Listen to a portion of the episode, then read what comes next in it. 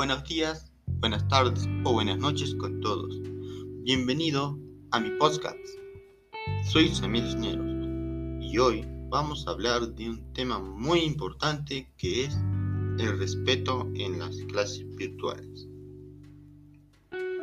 Como ustedes saben, la mayor parte de este año hemos estado en las clases virtuales por causa del nuevo virus las clases virtuales son más difíciles de controlar, además de que los profesores hacen el mayor esfuerzo para que podamos entender los temas.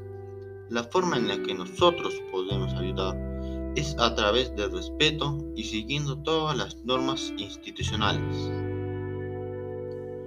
El respeto en las aulas es completamente esencial para formar y moldear individuos que sepan respetar al respeto de personas. El respeto nace del reconocimiento de la dignidad. El respeto consiste en considerar que las personas son valiosas por sí mismas y merecen, por ello, un trato digno. Educar en el respeto es enseñar a los niños a ser cuidadosos de que sus acciones u omisiones no lastimen o perjudiquen la dignidad y los derechos de los demás. La práctica y reflexión sobre el respeto hará provechoso para el individuo y para la sociedad el proceso de enseñanza y aprendizaje. Algunos respetos en las clases virtuales son el respeto al docente mientras explica, respetar al profesor y prestarle atención a sus explicaciones. Encender el micrófono cuando el docente lo requiera. Solo cuando el docente dé permiso para intervenir. Si deseas expresarte, podrías hacerlo usando la opción levantar la mano. Puntualidad.